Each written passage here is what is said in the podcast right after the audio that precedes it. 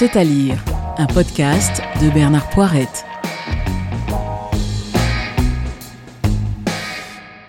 Il s'appelait Georges Egler. Il aimait photographier de près des animaux sauvages, de trop près. Ça l'a tué. C'est Big Ma Thornton qui s'en est chargé, une imposante femelle grizzly bien connue de Dan, le guide hors de prix qui accompagnait le photographe et qui se coltine le rapatriement de sa dépouille à dos d'homme dans un mètre de neige fraîche tombée sur les rocheuses canadiennes. Il porte et en même temps il réfléchit. Un client massacré par un ours, c'est très mauvais pour les affaires. Son pote indien Yon et lui ont mis des années à monter leur écologe forestier. Ils se sont ruinés pour cela. La solution alors lui paraît évidente. Il faut camoufler le corps et plaider la disparition mystérieuse. Ah oui, j'ai oublié de vous dire, Dan est un très bon guide, mais il n'a pas inventé l'eau tiède.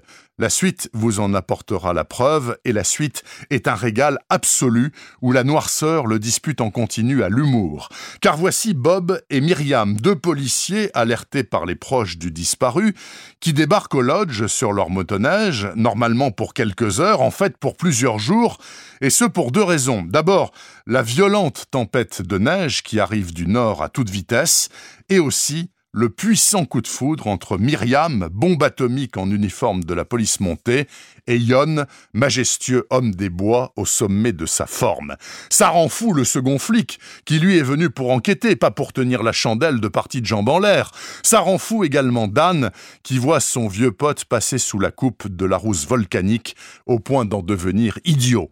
Sa réaction sera à la hauteur du péril, incontrôlable et extrêmement violente. Pour nous, c'est un bonheur de lecture ponctué en ce qui me concerne de très nombreux éclats de rire. Donc, je recommande au plus haut point et sans l'ombre d'une hésitation Grizzly de Nan au Rousseau, ça vient de paraître chez Bûcher-Chastel.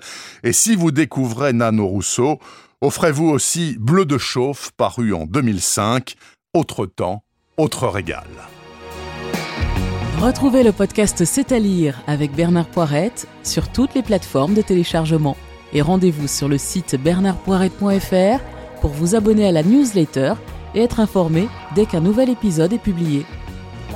Suivez toute l'actualité du podcast C'est à lire sur les pages Facebook et Twitter de Bernard Poirette.